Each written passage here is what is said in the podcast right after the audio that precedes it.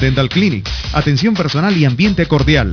Lo espera en su local ubicado en Balboa, diagonal al Nicos Café. Teléfono 228-0338 y el 314-1019. Balboa Dental Clinic.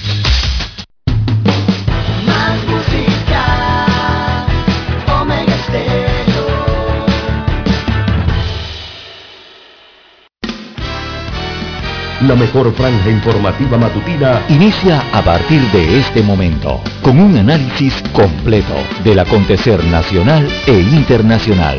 Noticiero Omega Estéreo. Omega Estéreo Noticias.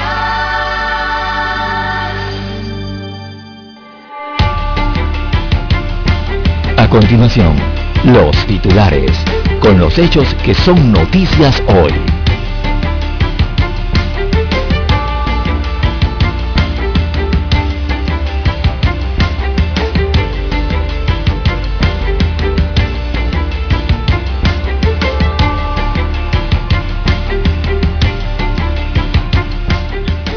Pandemia afectó gravemente servicios de VIH y también ITS, dice Gorgas. Reportan seis muertes por COVID-19 en las últimas horas. Casos activos suman ya 9.105. Tribunal de Guatemala da luz verde a la extradición de Luis y Enrique Martinelli Linares hacia los Estados Unidos. Piden al Ministerio Público investigar si hay una red detrás de la, los biosopados. Construcción de anfiteatro tomó nueve años.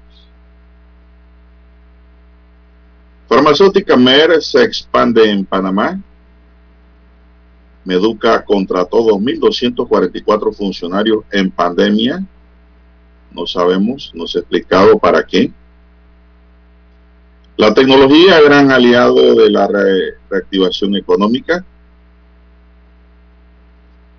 Vigilancia de posibles efectos de las vacunas es constante. También tenemos, fallece otro empresario, se trata de José Pepe Chirino.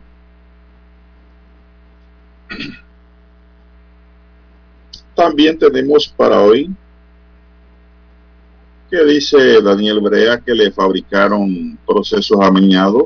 Él es el presidente del Partido Popular. Iniciativa legislativa podría anular decretos ejecutivos sobre secretos de actas. Inician investigación en el tránsito por la venta de cupos Bien, amigos y amigas, Panamá busca aplicar el mayor número de segundas dosis. El presidente recibe el primer ejemplar de la obra sobre la independencia de Panamá, de España. Así es, del doctor Alfredo Castillero Calvo.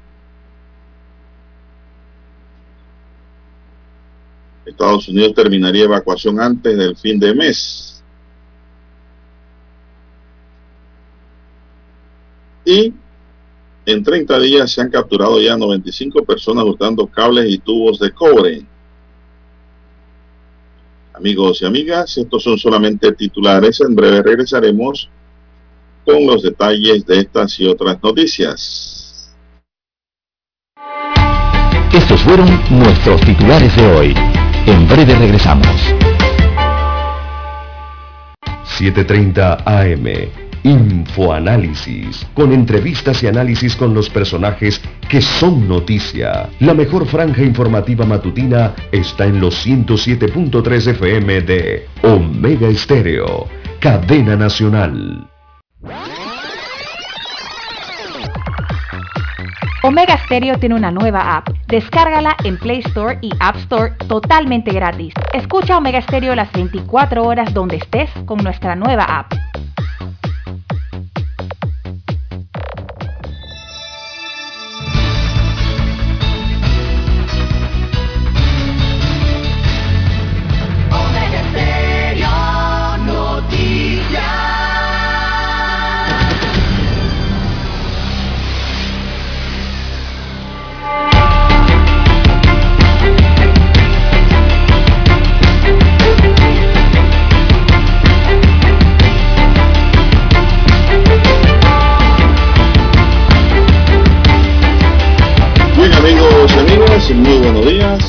Martes 24 de agosto del año 2021.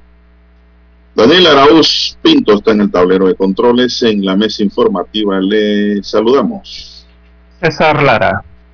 Y Juan de Dios Hernández Sanur para presentarle las noticias, los comentarios y los análisis de lo que pasa en Panamá y el mundo en dos horas de información, iniciando esta jornada como todos los días con fe y devoción, agradeciendo a Dios Todopoderoso por esa oportunidad que nos da de poder compartir esta nueva mañana y de esta forma llegar hacia sus hogares, acompañarles en su vehículo, en su puesto de trabajo, donde quiera que usted se encuentre a esta hora de la mañana, así como en el resto del día, en el resto del mundo. Gracias por esperarnos, gracias por acompañarnos. Pedimos para todos Salud, divino tesoro, no tiene precio la salud, así como la seguridad, ¿verdad? Ante tantos peligros que nos rodean.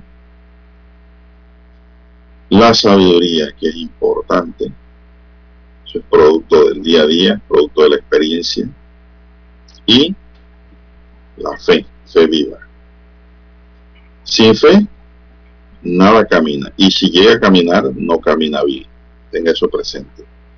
Fe en Dios, sobre todas las cosas.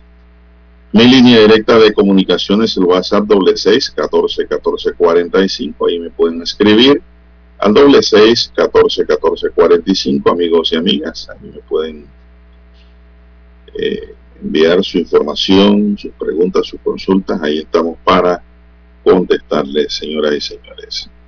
Entonces, Lara está en el Twitter. Lara, ¿cuál es esa cuenta? Bien, estamos en las redes sociales, en arroba César Lara R, arroba César Lara R, es mi cuenta en la red social Twitter, allí pueden enviar todas eh, sus denuncias, fotodenuncias, reporte del tráfico temprano por la mañana, todo lo que ocurre sobre las vías, estas situaciones, usted las puede reportar allí, que sirven de información para el resto de los conductores. Buenos días Daniela, usted don Juan de Dios, a todos los amigos oyentes a nivel de la República de Panamá, todas sus comarcas, todas sus provincias, el área marítima donde llega la señal de Omega Estéreo, también los que están fuera de fronteras, conectados en internet, omegaestereo.com es la página web, allí nos escucha, también a través del apps de Omega Estéreo, si no lo ha descargado, está a tiempo aún desde su tienda favorita, y también los que están eh, conectados en el canal 856 Tigo Televisión por cable pagada a nivel nacional. Omega Stereo llega a su televisor. Recuerde el canal 856. Buenos días, don Juan de Dios. ¿Cómo amanece para este martes 24 de agosto del 2021? Bueno, para aquí, eh, por aquí empezando las noticias de inmediato. Y es que el Ministerio de Salud informó este lunes 23 de agosto que fallecieron seis personas que padecían COVID-19 durante las últimas 24 horas.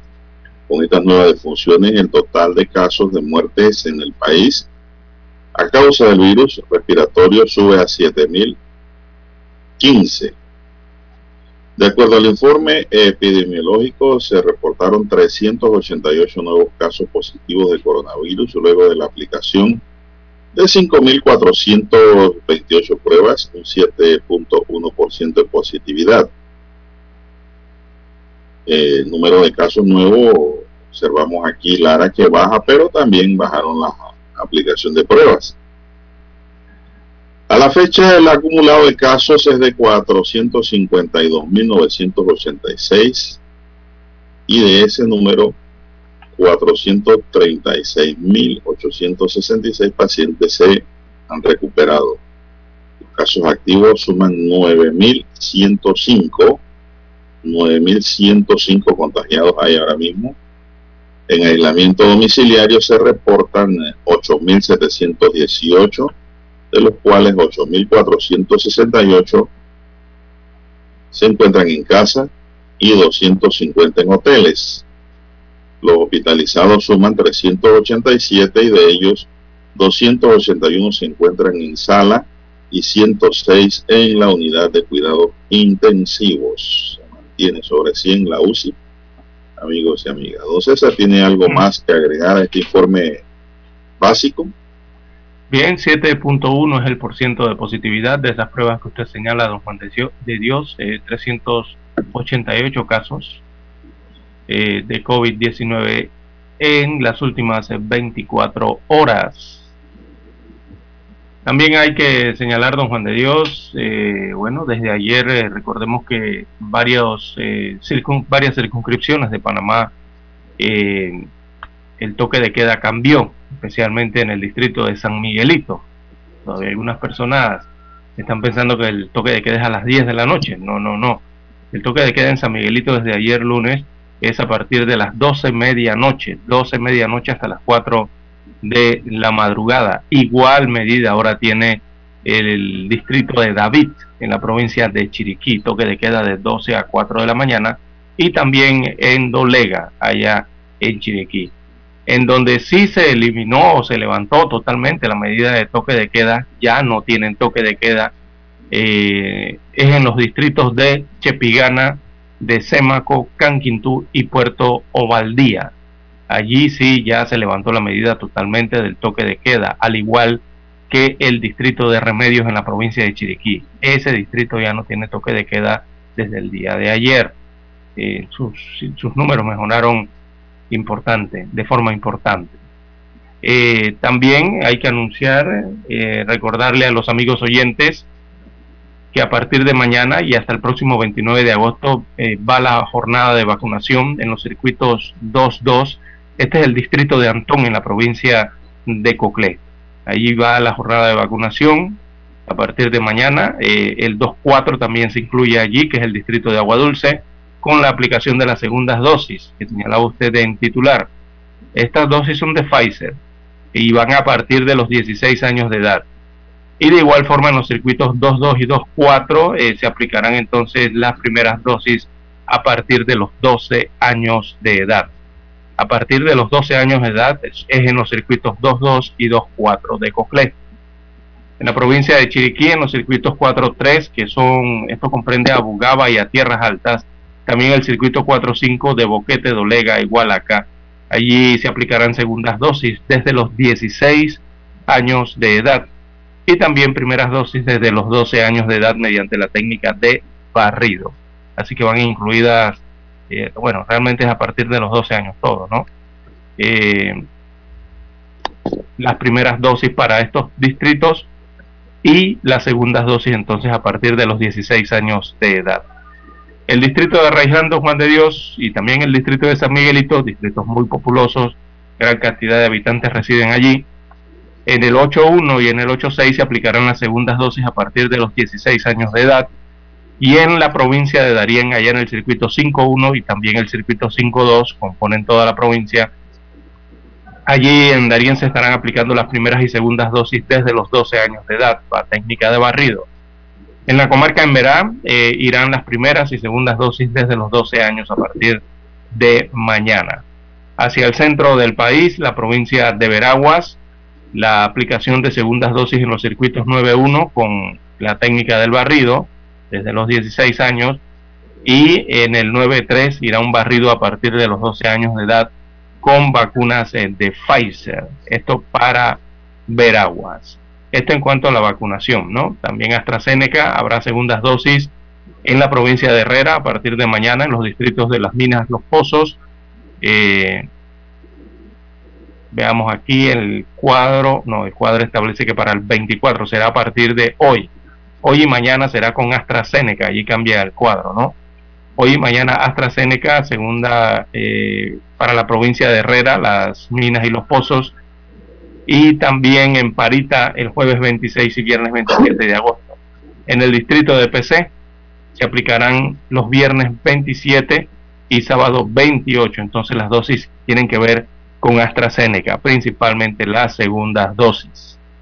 Así que bueno, así está entonces la vacunación o la proyección, el programa de vacunación para eh, el día de hoy con AstraZeneca, con que arranca, y mañana entonces que inician los procesos de vacunación con Pfizer BioNTech en varias provincias. Bien. Bueno, vamos a hacer una pausa, Dani, para volver con más. Noticiero Omega Estéreo. La mejor franja informativa matutina está en los 107.3 FM de Omega Estéreo. 5.30 AM. Noticiero Omega Estéreo. Presenta los hechos nacionales e internacionales más relevantes del día. 7.30 AM. Infoanálisis. Con entrevistas y análisis con los personajes que son noticia. De 8 y 30 a 9 y 30 de la mañana. Sin rodeos. Con Álvaro Alvarado. De lunes a viernes por Omega Estéreo.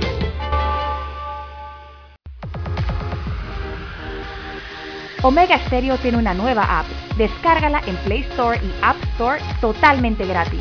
Escucha Omega Stereo las 24 horas donde estés con nuestra aplicación totalmente nueva.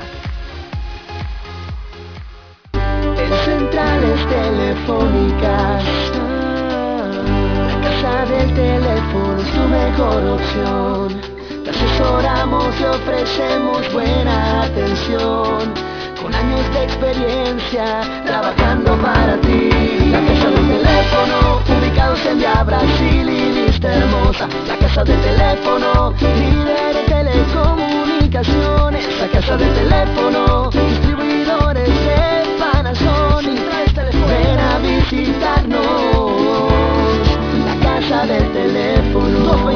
229-0465 lsdtcorp.com Distribuidor autorizado Panasonic.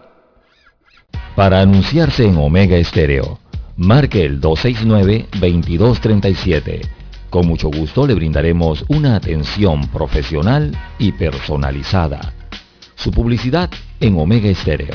La escucharán de costa a costa y frontera a frontera. Contáctenos. 269-2237. Gracias.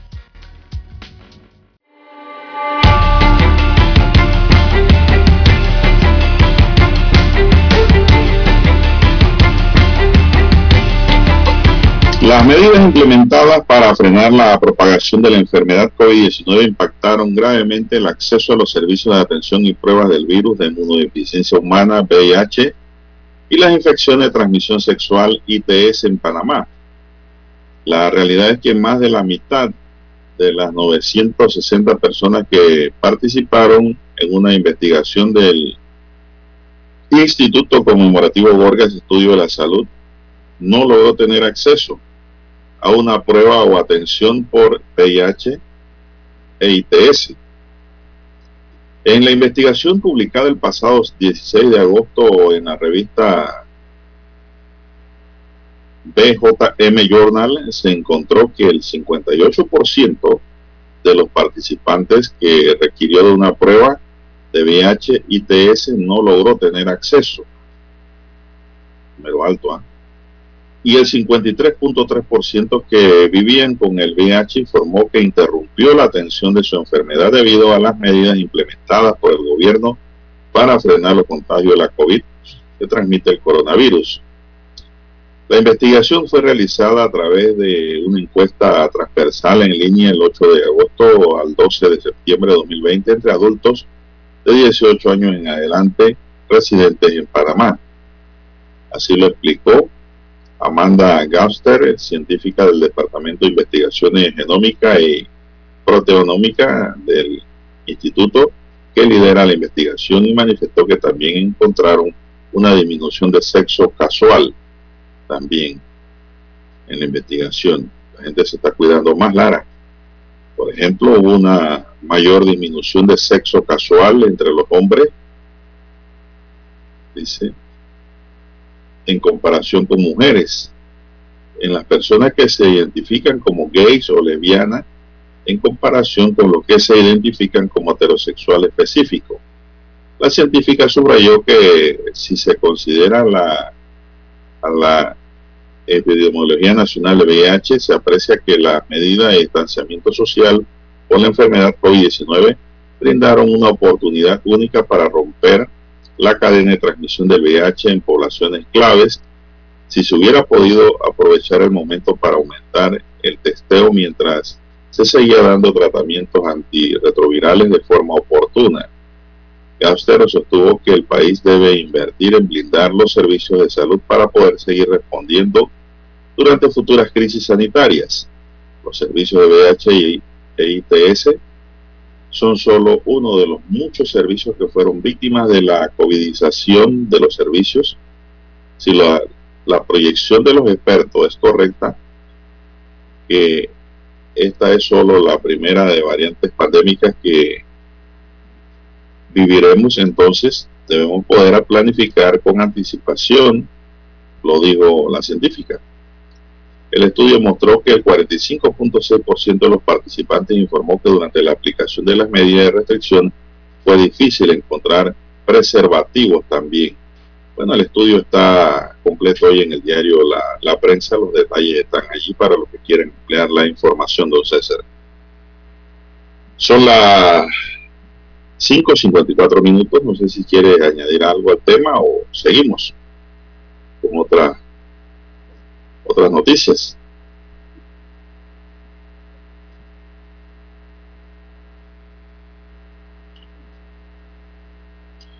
Bien, vamos ahora pues a Guatemala, amigos y amigas. No sé qué le pasó a César que lo veo congelado en la pantalla. Así es, eh, las seis, las 5 o 55 minutos de la mañana en todo el territorio nacional. Ya estamos de regreso.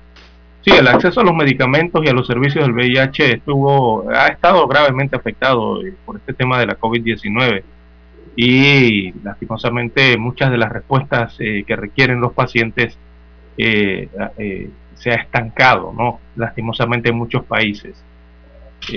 porque se, en muchos, incluso hasta se agotaron las existencias de los medicamentos antirretrovirales, ¿no? Eh, como consecuencia de la pandemia, el tema que tiene que ver con el transporte, el tema que tiene que ver con las materias eh, primas también para la elaboración de los medicamentos y eh, la demanda de algún tipo de medicamento a nivel mundial. Eso, bueno, Panamá no afecta, no digo, no, no, no se ha escapado de esa situación. Encuestas también se han realizado a nivel mundial, don Juan de Dios, en cuanto a este tema y las notificaciones que se recibieron a nivel mundial, por ejemplo, de la OPS vi hace algunos meses atrás eh, un informe y eh, eh, bajaron a forma crítica los niveles de reserva, sobre todo de los medicamentos. Y, o bien de las alteraciones del suministro ¿no? de los medicamentos estos especiales que, que, son de tres pastillas o triple terapia que salvan las vidas eh, de los enfermos eh, con esta con este síndrome, ¿no? Así que Panamá no ha sido la excepción y incluso, Juan de Dios, hasta el tema del, de, que usted señala de, tiene que ver allí de la, la no sé si la, la circulación por género, ¿se acuerda que establecieron una circulación por género? Unos días los hombres, los otros días las mujeres. Quizás hasta eso eh, también tuvo que haber influenciado en el resultado para estos meses eh, de ese estudio que se realizó aquí en Panamá. Bien, avanzamos, son las 5.56 minutos. Bueno, también, Clara, parece que también la gente toma un poco más de conciencia, ¿no? Y pues se, los números a pesar de que no hubo una atención buena por la distracción de los recursos, la gente también tomó en conciencia a de evitar muchos problemas, como lo dice el estudio, ¿no? Sobre todo el sexo casual. Recordemos que, recordemos que también eh, los centros de diversión fueron o están cerrados. También. Así es. y, el distanciamiento social, ¿no? El contacto, el contacto entre personas. Eso, aunque no lo crea los oyentes, eso, eso significa, aunque no parezca así, pero sí significa un progreso eh, en cuanto a esta enfermedad. Eh, quizás hubo menos, eh, se contaminaron menos las personas con esta enfermedad, o el tema de que se detuvo o se estancó, se paró la, lo que es la recontaminación, ¿no? que se contaminan varias veces. Ah, pero acuérdense eh, que viene, nuevamente el bloque 6.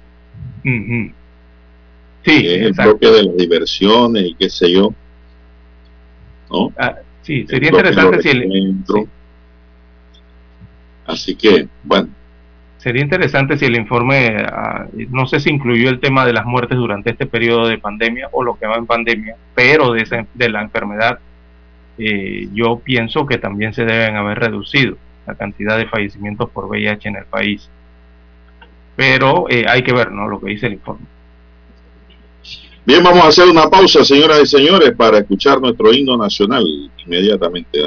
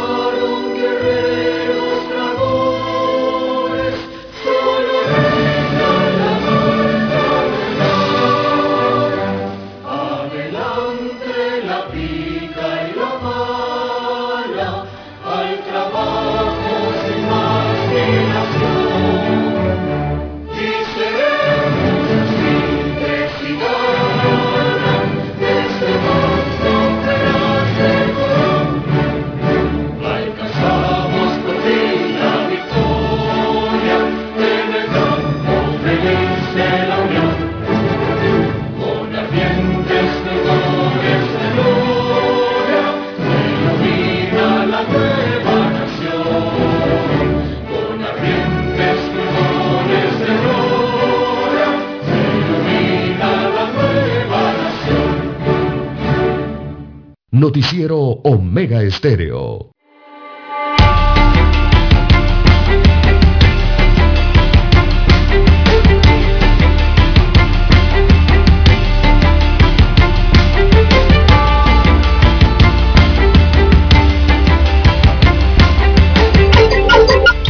Los caminos de los hermanos Ricardo Alberto y Luis Enrique Martinelli Linares detenidos en la cárcel militar Mariscal Zavala en Guatemala tomarían rumbos diferentes por lo menos de manera temporal. Tras el fallo emitido por la Sala Primera de Apelaciones del Ramo Penal de Guatemala en contra de recursos presentados por la defensa legal de Luis Enrique, el proceso de extradición hacia Estados Unidos tendría luz verde definitiva para avanzar, mientras que el caso de su hermano Ricardo Alberto continuará en suspenso a la espera de que se resuelvan dos amparos en manos de una justicia guatemalteca que ha sido golpeada por los contagios y fallecimiento de la, por la COVID. Pudiera demorar aún más tiempo en responder a sus peticiones. Y es que a pesar de haber sido detenido al mismo tiempo, los casos de extradición de los hermanos Martinelli y Linares se manejaron siempre en tribunales distintos, pero con el mismo equipo de abogados defensores que lidera Denis Cuisi pues sí, el equipo defensor que no ha atendido en su totalidad las consultas de la prensa tendría entre sus opciones la posibilidad de renunciar a los amparos para que el caso de Ricardo Alberto Martinelli, en manos del Tribunal Tercero de Sentencia Penal, avance. Esta decisión, según fuentes ligadas al caso consultadas por la prensa, no garantizaría que ambos hermanos tomen el mismo vuelo que los depositaría en la Corte Federal de Nueva York, Estados Unidos. La extradición hacia los Estados Unidos de los hermanos Martinelli y Linares a cargo de la justicia guatemalteca tomaría caminos diferentes.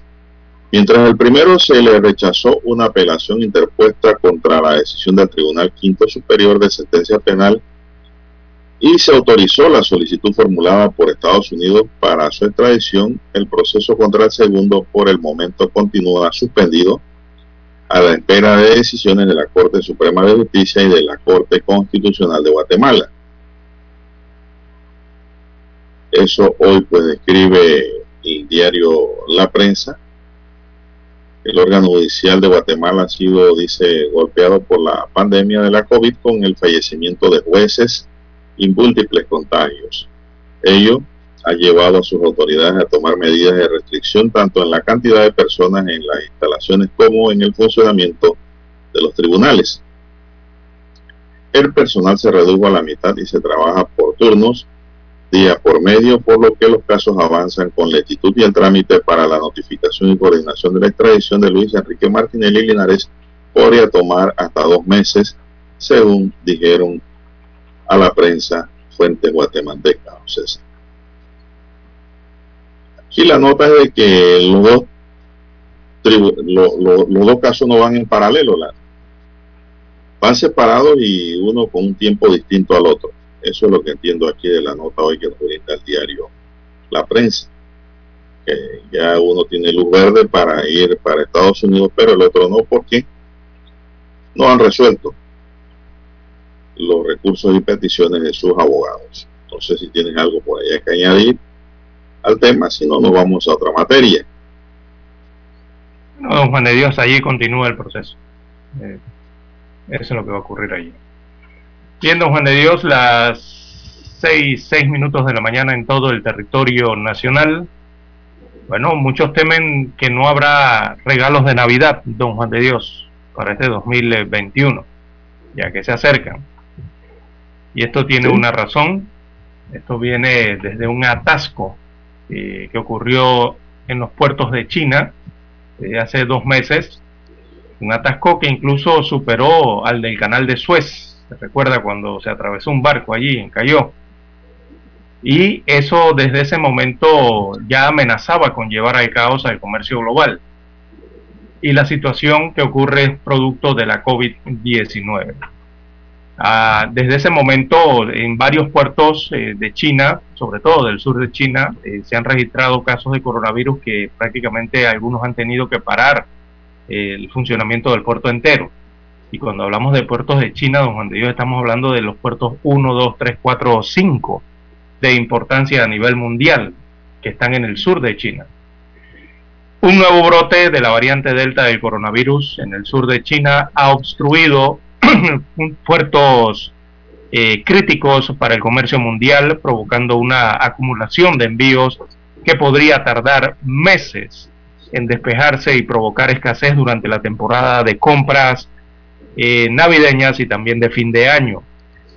Aparte de eso, la red de puertos, eh, de buques portacontenedores y empresas de transporte por carretera que mueve mercancías en todo el mundo está en crisis según señala este reporte, y el costo de los envíos se está disparando.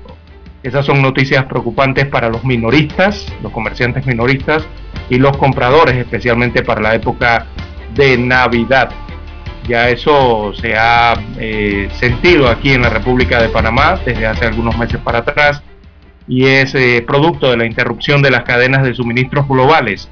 Eso está empeorando lo que estimula entonces la escasez de productos de consumo y también hace que sea más costoso para las empresas enviar bienes a donde se necesitan. Recordemos que China es el principal productor, allá es donde prácticamente se ensambla, se fabrica o salen las materias primas de lo que se utiliza en buena parte del mundo, don Juan de Dios. y para poder que todas esas materias, todas esas empresas que producen allá en China saquen sus productos a nivel mundial y lleguen a las estanterías de los países, es necesario eh, los puertos. Si hay algún problema en los puertos o en los barcos, eh, en el envío desde ese punto, eso afecta al resto del mundo. Panamá no se ha visto exento de esto, don Juan de Dios. Y aquí hemos visto como algunos productos han aumentado de precio y como en el último mes eh, los importadores o los comerciantes han estado quejando por el tema de que los, contenedores que antes eh, su traslado costaba unos 2.000 a 4.000 dólares, esos costos han subido en el transporte portuario hasta cerca de 12.000 o 14.000 dólares, tan solo un envío de un contenedor. Eh, esto es producto de, de, las situaciones que están viviendo con el COVID-19 algunos puertos del sur de China. Eh, recordemos que ahí están los principales puertos, los más activos del mundo, y si se interrumpen las operaciones allí, hay problema entonces de suministro para el resto del mundo. Eh, si ya con el atasco que había en el canal de Suez, don Juan de Dios, con el, aquel barco de Panamá, recordemos que tuvo esa problemática allí y que causó por más de una semana eh, todo ese atasco de mercancías que no llegaron a Europa o al occidente, eh, se suma ahora el tema este de los puertos de China, que donde surgen brotes de COVID-19, evidentemente tienen que entrar en cuarentenas eh, de más de una semana y eso atrasa entonces el envío de todos esos contenedores con productos a nivel mundial. Así que la Navidad, don Juan de Dios, quizás se pueda ver afectada por esta situación. Bueno, seguimos con más noticias. Vamos a una pausa, Dani, pues para regresar con más. Somos Omega Estéreo. 40 años siendo la cadena nacional en FM Estéreo, pionera en Panamá. Desde los estudios de Omega Estéreo, establecemos contacto vía satélite con la voz de América. Desde Washington, presentamos el reportaje internacional.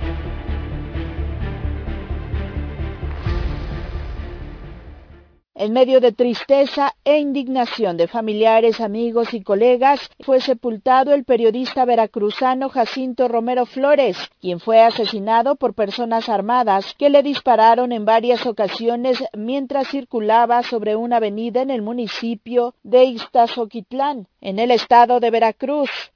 El periodista, quien fuera locutor de Ori Estéreo y del programa de radio Istac Online, había recibido amenazas, según confirmó su hijo. Medios de comunicación locales documentaron que el 1 de marzo fue amenazado a través de mensajes de WhatsApp debido presuntamente a la publicación de una nota sobre abusos de autoridad de policías municipales durante una fiesta en Texhuacán. El hijo del periodista Germán Romero González pidió la intervención del presidente Andrés Manuel López Obrador y del gobernador Cuitláhuac García para que el caso no quede impune. Apuntó que su padre nunca se involucró en problemas, se trataba también de un luchador social. Sabemos que había recibido amenazas, no sabemos no, no tengo ahorita certeza de cuándo. Entonces por eso yo pido el apoyo a todos ustedes, de los medios de, sus compañeros, para que hagan llegar este mensaje no solamente al gobernador de Veracruz, García, sino también al presidente de la, de la, República Mexicana, Andrés Manuel López Obrador. Nada más, hoy yo, su hijo, estoy pidiendo justicia. De acuerdo con la organización no gubernamental artículo 19,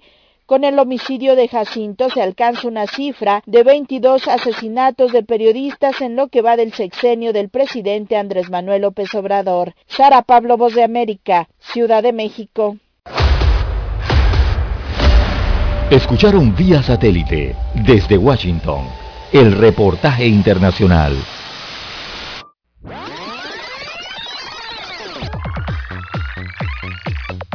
Omega Stereo tiene una nueva app. Descárgala en Play Store y App Store totalmente gratis. Escucha Omega Stereo las 24 horas donde estés con nuestra aplicación 100% renovada.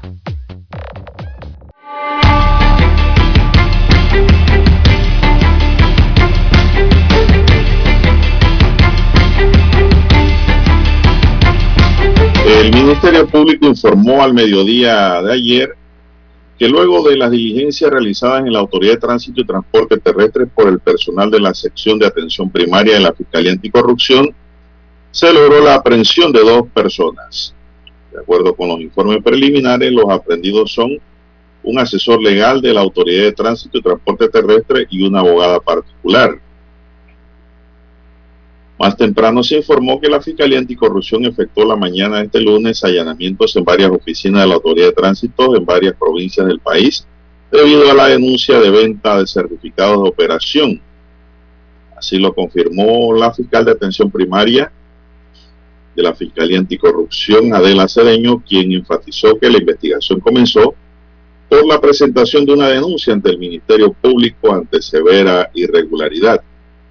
Cedeño indicó que el allanamiento principalmente se realizó en el Departamento de Asesoría Legal de la Autoridad de Tránsito y se investiga a un funcionario y varios particulares. Estamos buscando todo tipo de certificaciones, operaciones, toda vez que se estaban pagando por cupos, dijo la fiscal. Añadió que se están buscando documentos relacionados con tres empresas concesionarias de transporte selectivo y esperan la colaboración de todo el personal de la Autoridad de Tránsito para esclarecer este hecho, don César. Así es, investigación de la Fiscalía Anticorrupción, eh, presunta venta de certificados eh, de operación a tres concesionarias, eh, según la investigación. Hay un abogado de la Dirección de Legal de la Autoridad del Tránsito y Transporte Terrestre aprendido y también un particular hasta el momento, ¿no? Eh, en este delito, en este supuesto delito contra la administración pública. Pero yo no creo que si eso es cierto, Clara, yo no creo que si eso es cierto, solamente existan dos personas vinculadas al hecho. Eh, no, porque ese proceso involucra más. ¿Cómo no? Eh, hacer un certificado de operaciones en, en, esta autoridad involucra varias direcciones, Juan de Dios. Y, uh, sí. Bueno, las investigaciones continúan. Esto ha sido permanente, Lara, en todos los gobiernos, las denuncias de ventas ilegales de cupo. Hasta ahora que se ve una investigación en ese sentido, ¿no? Con más aplomo eh, sobre el tema de los cupos, los certificados de operaciones que, por cierto, hay muchísimos en la calle, Lara. Bien, son las 6.16 minutos. 6.16 minutos, César, ¿qué más tenemos?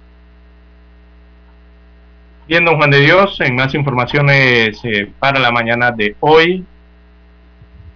Ya habíamos eh, señalado en días anteriores eh, el trágico fallecimiento de un cabo de la Policía Nacional bueno, las investigaciones continúan, hay nuevos datos, nuevas pistas en cuanto a lo que le ocurrió a, este, esta unidad de la fuerza pública y eh, se dio el dictamen forense y ese dictamen forense, don Juan de Dios, amigos oyentes, estableció que el cabo segundo de la Policía Nacional, Willy Espinosa, de 36 años, murió por estrangulación, según una fuente cercana a la investigación. Eh, se conoció también que el cuerpo mantenía un suncho alrededor del cuello, según señala esta fuente, muy cercana a la investigación.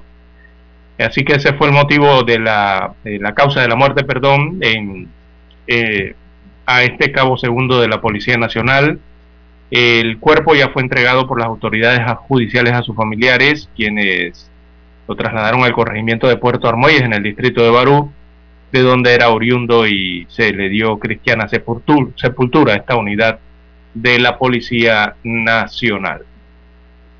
Eh, bueno, la causa de muerte, repetimos, de este caso tan sonado en el occidente del país, eh, el cabo de la Policía Nacional fue estrangulado. Mantenía un suncho alrededor del cuello, según las investigaciones. Bien, las 6.18, 6.18 minutos eh, de la mañana en todo el territorio nacional. Bueno, también Lara ya reconocieron el cuerpo del sujeto encontrado en un maletero ahí en la provincia de Los Santos. El informe indica que le dieron 10 balazos, Lara. Sí, 10 disparos en diferentes partes de su anatomía. Ahora se investiga si el hecho ocurrió en Chitré, que es su tierra natal, o en Los Santos. Pero se informó también que él estuvo detenido tiempos atrás. Hasta ahora se desconoce el móvil del crimen y tampoco han capturado a ningún sospechoso. Es apellido Bultrón. Marcos Bultrón se llama. Marcos Bultrón Calderón, es el nombre completo.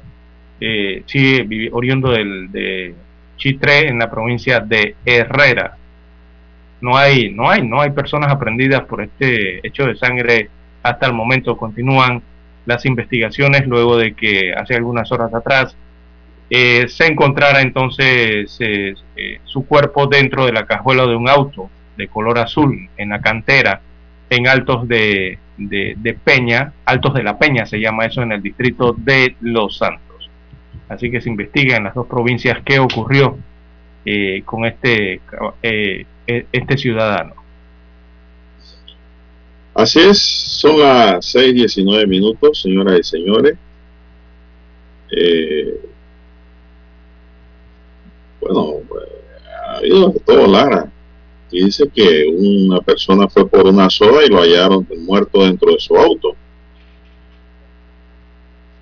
un macabro hecho estremeció a la comunidad de la cantera. Este es el caso, Lara, del que estábamos hablando, ¿verdad? Sí, ese es el caso de Marcos Bultrón, según leo aquí en el diario del siglo de hoy. Así es. Bueno, también tenemos para hoy, Lara, que aunque usted no lo crea, el Ministerio de Educación en plena pandemia fue la institución que más gente contrató. Claro, no vamos a incluir al MINSA que sabemos necesita recursos humanos, ¿no? Por la pandemia. Pero el Ministerio de... Diga. Es que la planilla aumentó eh, en más de 125% desde julio, perdón, desde junio del año pasado. Y ahí 7.214 nuevos empleados laboran en ocho instituciones que más personal contrataron. Y estas son las siguientes, vamos a ver. El MINSA 2621, ¿no? la verdad es que el MINSA lo, lo, yo lo excluyera. Sí, porque se requiere en medio de... Porque ahí se requiere. Hay una urgencia sanitaria. Y ahí se requiere personal. Pero vamos a ver el Meduca, Lara. La pregunta es por qué el Ministerio de Educación contrató, por qué el Ministerio de Educación de Educa contrató 2.244 personas. Si las escuelas están cerradas.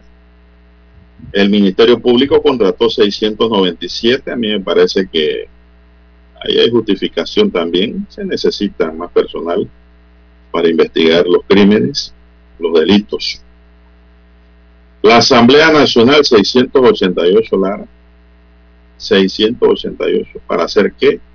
Que lo expliquen ellos. Mi ambiente contrató 357 personas. 357 personas. Mire usted, contrató mi ambiente. Así es. ¿Y la Asamblea Nacional? 688. Okay. El IPE contrató 245 personas, la UNACHI 224 y el SPI 138. Pero la noticia es que entre junio 2020 y junio 2021, periodo que incluye la pandemia, cuando la mayoría de las escuelas han estado cerradas, el Ministerio de Educación contrató a 2.244 funcionarios nuevos, según el último informe mensual de la Contraloría. En junio de 2020, el Ministerio de Educación tenía 58.647 funcionarios y hasta junio pasado 60.891 empleados públicos, lo que nos indica que es un número superior al que ya tenía, por lo que no se puede decir que fue que se jubilaron o se fueron. Simplemente se abultó más la planilla. Igualmente, en la Asamblea Nacional, donde habían 5.610 eh, funcionarios en junio del año pasado, hasta junio de 2021 se incrementó a 6.298 empleados o 688 adicionales. Es un informe que está hoy en el diario La Prensa. Lo que no se Lara es en el caso de Meduca, que es el caso que llama la atención, no es que los otros no lo dejen de, llamar, no la dejen de llamar. Eh, no sé si en pandemia se contrató más educadores, se nombraron más educadores. No sé, yo creo que no, don Juan de Dios, pero habría que preguntarle a las respectivas autoridades eh, por qué se registraron estas contrataciones y que den las explicaciones eh, una por una, ¿no? De, de, por qué este aumento. Porque incluido el Ministerio de Educación, dentro de todos los aumentos a nivel del Estado, don Juan de Dios, la planilla aumentó. La planilla aumentó en 125% más en ese periodo que usted señala, de que va de, de julio hasta el último reporte de este año tan solo en ese año, ¿no? Eh, aumentó 125% más la planilla a nivel estatal. Eh, y como era de esperarse, entonces la planilla varió. 229.5 millones más se tienen que pagar o desembolsar del Estado para estos pagos de estos salarios y eso eleva a más de 400 millones de dólares mensuales en junio pasado, por ejemplo, eh, lo que implica don Juan de Dios, más de 400 millones mensuales en junio, implica que esto marca un nuevo récord. Ese es un récord eh, eh, a, la cantidad pagada en la historia de las planillas del Estado. Se marcó en junio pasado. Ahí es donde está la arista principal de, la noticia, ¿no? De que se, rompe un récord en cuanto al pago de planilla para ese mes. Eh, no, se, no, se, había registrado algo así en, en la historia anterior. Eh, todo esto se da en medio de la pandemia de Don Juan de Dios y sabemos entonces que las secuelas que hay en la economía nacional, la situación económica del país y el desempleo también que hay en, el país, eh, eso marca cifras sin precedentes, ¿no?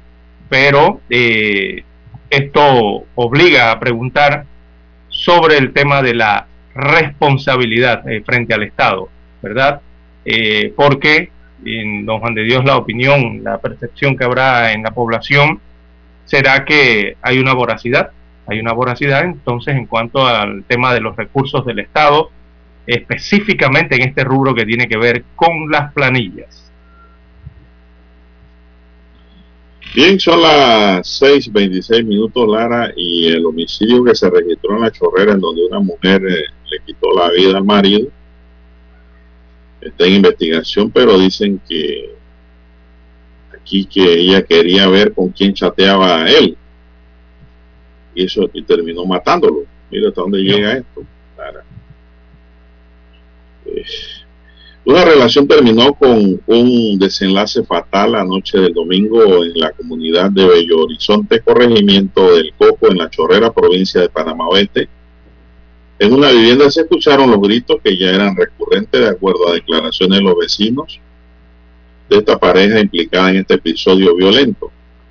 Según contó una fuente oficial, el marido de la dama llegó alrededor de las 10 de la noche del domingo en evidente estado de embriaguez. Eh, de inmediato comenzaron los gritos y como esto ya era normal en ellos, los vecinos solo escucharon el revolú desde el. Agregó que todo empezó por un teléfono celular. La dama quería quitarle el celular a su pareja para ver con quién estaba chateando, pero este no quería entregárselo. En medio del forcejeo salió a relucir un cuchillo con el que la dama le aceptó una certera puñalada en el pecho al marido, con quien tenía un hijo. Los espectadores decidieron en ese momento al escuchar lo que ocurría llamar a la policía. Pero cuando llegaron los uniformados y pues los paramédicos ya era tarde, el hombre había fallecido. La víctima identificado como Carlos García y la dama fue llevada al Instituto de Medicina Legal y Ciencias Forenses para una revisión médica. En la próxima hora esta mujer será llevada a una audiencia de control de garantía, eh, Parece que la violencia doméstica allí era ya el pan nuestro de cada día, según los testigos. Bueno, y lastimosamente esa pregunta, ¿no? Eh, que surge en muchos, eh, en muchas personas, don Juan de Dios, sobre todo con estos temas de la tecnología.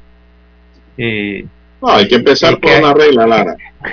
Hay gente que quiere saber, por lo menos, hay parejas, hay miembros de la pareja que quieren saber con quién chatea precisamente el otro miembro, ¿no? De la pareja. La cosa. Por WhatsApp. Oiga, y y se han inventado tantas cosas para eso, hay hasta trucos, hay hasta, hay hasta eh, programas espías, don Juan de Dios, para eso. Pero bueno, aquí era algo del diario, del cotidiano, ¿no? De una familia, algo sencillo. Y miren lo que eso, generó. Eso surge, Lara, por la desconfianza, ¿no? Sí, claro. Por ahí nace todo eso de que el hombre quiere ver el teléfono de la mujer y la mujer del hombre, pues ahí empieza el problema.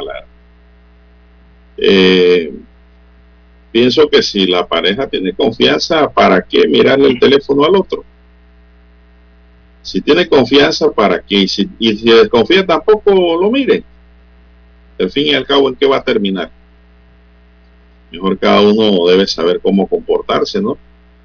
Eh, pero bueno, ese, es un problema real, Lara, existente. Eh, lo que pasa es que todo el mundo no está casado formalmente.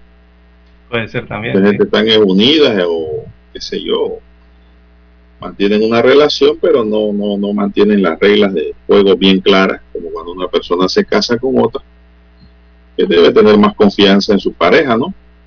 Se supone que si se casó es porque confía en ella. Y ella en él. Pero mire por qué se origina este homicidio. Porque la mujer, dice el periódico, quería ver con quién estaba chateando. Esos son celos. Y el hombre no se dejó ver el teléfono. Ese es el otro problema. Y esto termina con la muerte del sujeto. La tecnología que desune en, en ocasiones. Hay que ir a la pausa. Noticiero Omega Estéreo. 7.30 AM. Infoanálisis, con entrevistas y análisis con los personajes que son noticia. La mejor franja informativa matutina está en los 107.3 FM de Omega Estéreo, cadena nacional. Desde los estudios de Omega Estéreo, establecemos contacto vía satélite con la voz de América. Desde Washington, presentamos el reportaje internacional.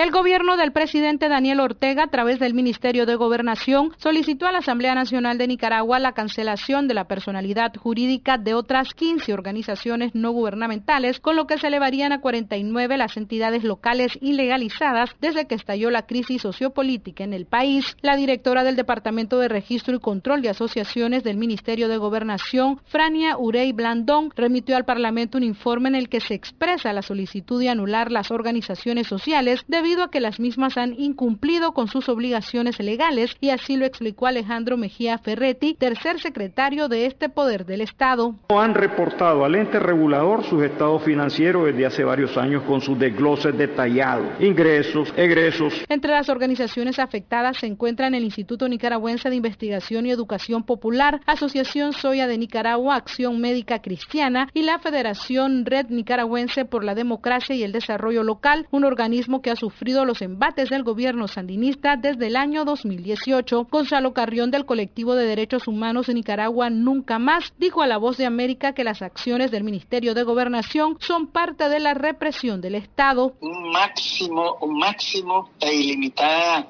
opresión al derecho de asociación, al derecho de participación política, al derecho de expresión, a, todas las libertades. Entre las entidades afectadas también está la Fundación Mejía Godoy de los hermanos Mejía Godoy. Desde diciembre de 2018, el gobierno de Nicaragua ha cerrado al menos 34 organizaciones no gubernamentales. Taliano Caña, Voz de América, Nicaragua.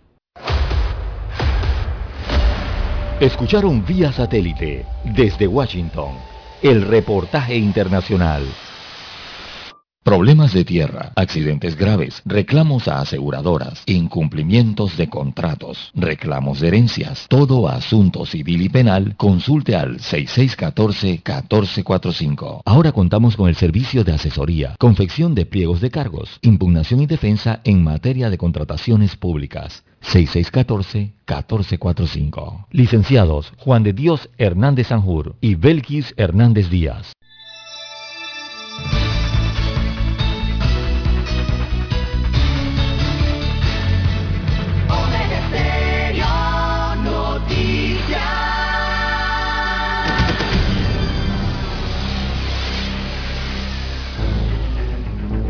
Las noticias impresas en tinta sobre papel. Con ustedes.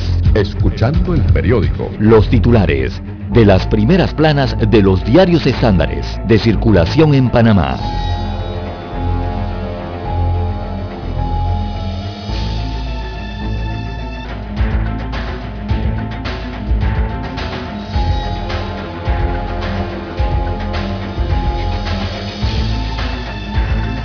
Bien, amigos oyentes, el diario La Estrella de Panamá titula para este martes, el 24 de agosto del año 2021, Costa Rica recurre a la OMC por conflictos comerciales con Panamá.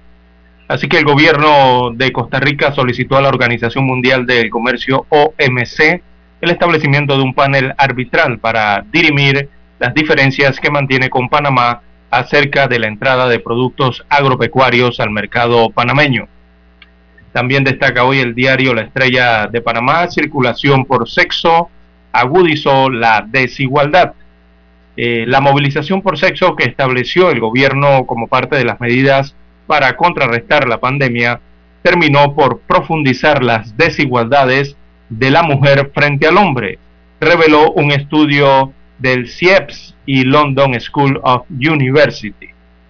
También para hoy tenemos, amigos oyentes, un reportaje eh, especial que se le tiene a Margot Párez. Eh, ella es Margot Párez Reina, una voz eh, de soprano que cambia la vida. Así que en la página 4B y 5B, en la sección de Mía, la revista de la estrella, dice que después de estar en los mejores escenarios de Europa y de hacer presentaciones en las que han asistido importantes autoridades, incluyendo el presidente de Francia, Ahora Margot Párez Reinas tiene cuatro años de estar en Panamá enseñando su arte a los jóvenes. En más títulos eh, para la mañana de hoy del diario La Estrella de Panamá, eh, tenemos que la autoridad del turismo de Panamá recibe el centro de convenciones, este que está ubicado en Amador. Hay trabajos pendientes, dice la Estrella de Panamá. Así que acompaña el título la fotografía de esta infraestructura luego de siete años de atraso y con algunos trabajos pendientes por realizar, la Autoridad del Turismo de Panamá recibió el Centro de Convenciones de Panamá. La inauguración será el próximo 29 de septiembre, allí en el sector de Amador. En otro de los títulos para hoy, Guatemala despeja camino para la extradición de los hermanos de uno de los hermanos Martinelli. Así que la sala primera de apelaciones del ramo penal de Guatemala rechazó un recurso de apelación presentado por Luis Martinelli Linares, hijo del expresidente Ricardo Martinelli Berrocal. Eso era en contra de la decisión del Tribunal Quinto de Sentencia Penal que autorizó la extradición a Estados Unidos de América. Queda pendiente, eh, quedaría pendiente entonces la aprobación para la extradición de Ricardo Martinelli Linares, su hermano. Eh, ambos están detenidos en Guatemala, recordemos, hasta el momento. También para hoy la estrella de Panamá titula Consorcio aclara costo de prueba COVID-19, esto en el Aeropuerto Internacional de Tocume. Se trata del consorcio PTY COVID Free. Ellos aclararon que el costo de 85 dólares que se cobra por la prueba para detectar la COVID-19 a pasajeros es desde abril pasado y no desde octubre del año pasado. Son 85 dólares, destaca esta empresa. Eh, así cobran caro en Panamá. En otros países esos costos están entre 15 y 25 dólares. Bien, en más títulos eh, del diario La Estrella de Panamá para hoy, eh, tenemos una entrevista que se le hace en vitrina a Robert a Rob Harel. Eh, destaca el título del arte de dibujar al de escribir. Así que las historias eh, plasmadas en trazos y en letras, destaca este reportaje en la página 2B de Rob Harel. En los deportes tenemos que, bueno, ya arrancaron los Juegos Paralímpicos en Tokio, ha iniciado esa cita. Eh, los Juegos Paralímpicos de Tokio arrancan hoy con la ceremonia de inauguración, la bandera de Afganistán ondeará a la par del resto de los países en señal de solidaridad con los atletas de ese país que no podrán estar en el evento deportivo. Así que la delegación panameña eh, ya se instaló allá en Tokio. En estos momentos está la ceremonia de inauguración. Bien, la fotografía principal del rotativo eh, fue captada en el corregimiento de Caledonia. 63 años al servicio de la niñez. Aparece en la fotografía entonces personal de salud, también administrativo y pacientes que celebraron el día de ayer los 63 años de fundación del Hospital del Niño. Y la ocasión fue propicia para hacerle un reconocimiento a la técnica de enfermería aquí aparece de nombre Biodella Batista de García, por sus 53 años de trabajo continuo en el hospital. Aquí aparece la gráfica ampliada de esta celebración el día de ayer. Bien, el cuadro COVID-19 del diario La Estrella de Panamá destaca 452.960 casos confirmados a lo largo de la pandemia, igualmente 7.015 fallecidos eh, durante estos meses de pandemia. Ayer se reportaron seis casos eh, oficiales de acuerdo a la estrella de Panamá. También en las últimas 24 horas, 388 nuevos contagios. Fue el reporte de las pruebas PCR para un 7.7%. En cuanto a los recuperados, 460, perdón, corrijo, 436.866 son los pacientes o personas restablecidas, curadas o los curados entonces ya de esta enfermedad. Bien amigos oyentes, estos son los títulos de la decana de la prensa nacional. Revisamos ahora la portada del diario La Prensa. Pandemia afectó gravemente servicios de VIH e ITS, dice el Gorgas, en salud pública. Reportan seis muertes por COVID-19 en las últimas horas. Los casos activos están en 9.105 según información del Ministerio de Salud dada a conocer ayer. Tribunal de Guatemala da luz verde a la extradición de Luis Enrique Martinelli Linares para su extradición.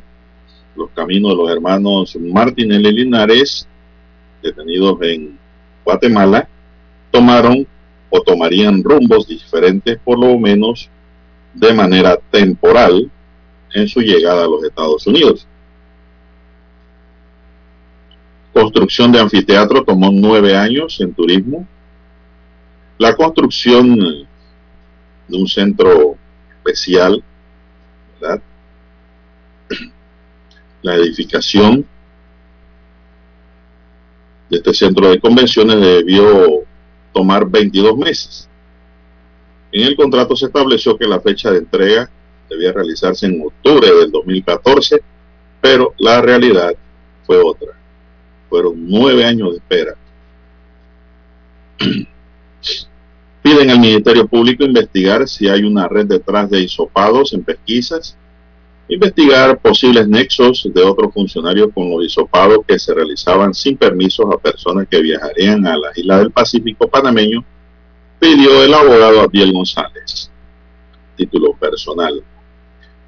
Funcionarios contratados durante el último año llama la atención que el Ministerio de Educación haya nombrado 2.244 personas en pandemia. Farmacéutica Merck se expande en Panamá. La farmacéutica alemana, que ya tenía presencia comercial desde hace 40 años y desde 1997 con logística y distribución desde Farmazona en Colón, decidió este año expandir su radio de acción y trasladar a Panamá varios negocios para la región. La tecnología gran aliada de la reactivación económica, dice Dell, 17 meses después de declarada la pandemia, en el mundo la nueva normalidad ha tomado forma ahora. Meduca contrató 2.244 funcionarios en pandemia, burocracia. También una disculpa pública en literatura, la obra literaria Una disculpa pública de la escritora Raiza Calderón de Real ganó el premio Tristán Solarte de novela negra 2021. Vigilancia de posibles efectos de la vacuna es constante. La agencia reguladora de medicamentos y los sistemas de farmacovigilancia brindan seguimiento a efectos secundarios raros y baja incidencia de las vacunas anti-COVID. Lluvia inédita en casquete glaciar de Groenlandia. A más de 3.000 metros de altitud en el casquete glaciar de Groenlandia se registró lluvia a mediados de agosto, un fenómeno muy poco común, dijo ayer el Instituto Meteorológico danés DMI. También enlaces de amistad en permisos de ocupación. Fallece el empresario y dirigente gremial José Pepe Chirino. Así es, falleció el lunes 25 de agosto, informaron fuentes allegadas a la familia, tenía 89 años de edad. Fabricaron en mi contra procesos amañados, dice Daniel Brea, presidente del Partido Popular. Es decir, hay una pelea, Lara, de puño y patada dentro del Volkswagen.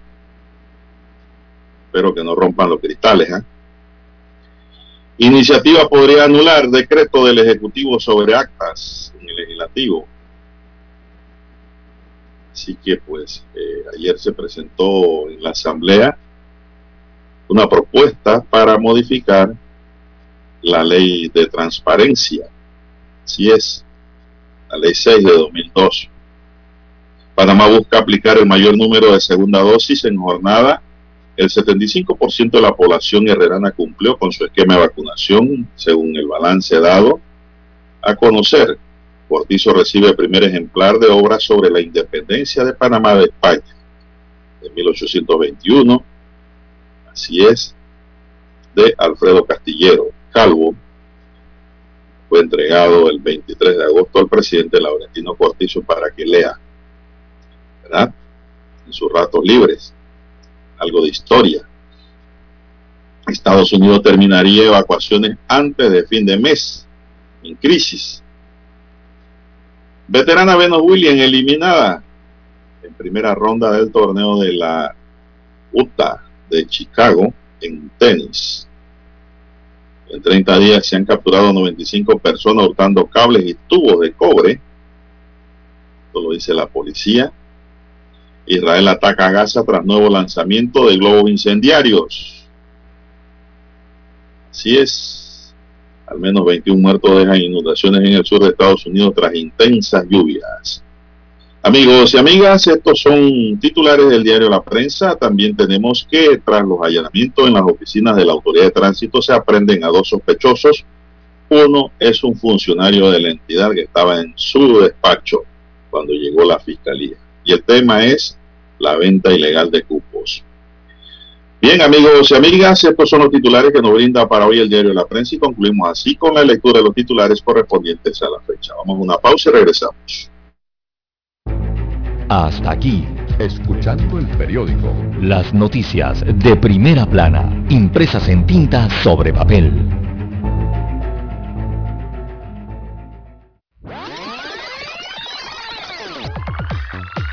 Omega Stereo tiene una nueva app. Descárgala en Play Store y App Store totalmente gratis. Escucha Omega Stereo las 24 horas donde estés con nuestra nueva app.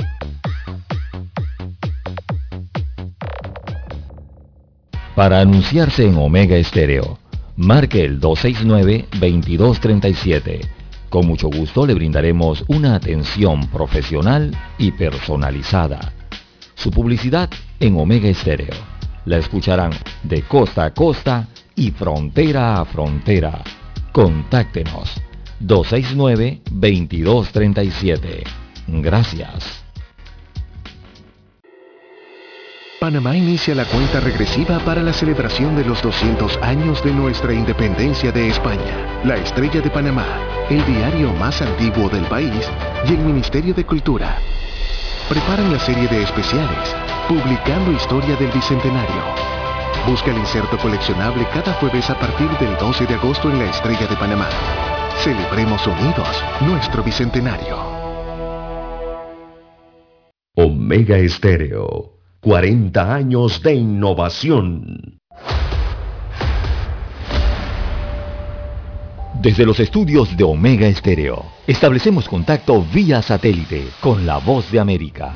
Desde Washington, presentamos el reportaje internacional.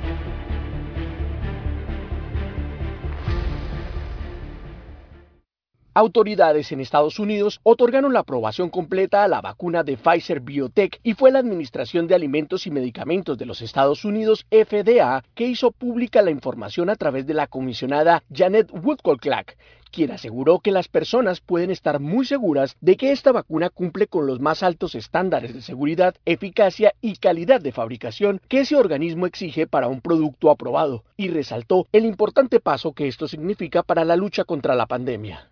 Las autoridades esperan que esa medida ayude para que muchos ciudadanos se convenzan de la seguridad de las vacunas y decidan inocularse, ya que hay varios estados que aún tienen una tasa de vacunación muy baja pese a la amenaza que representa la muy contagiosa variante Delta del COVID-19, que por estos días ha disparado los casos y las muertes en el mundo.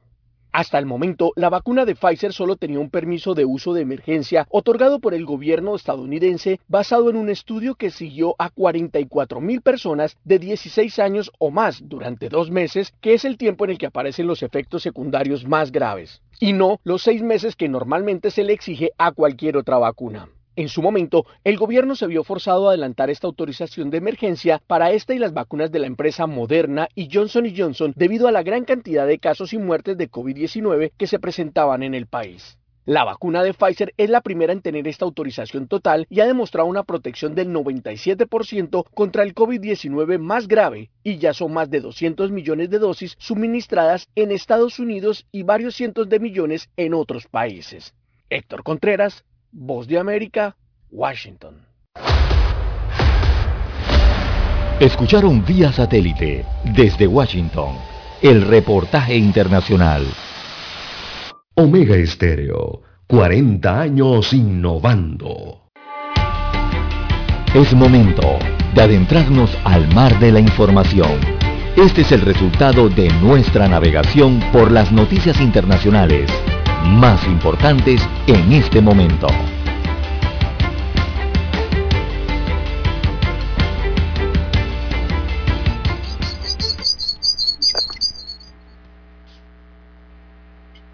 Bien, amigos oyentes, eh, a nivel internacional de relieve tenemos eh, para hoy.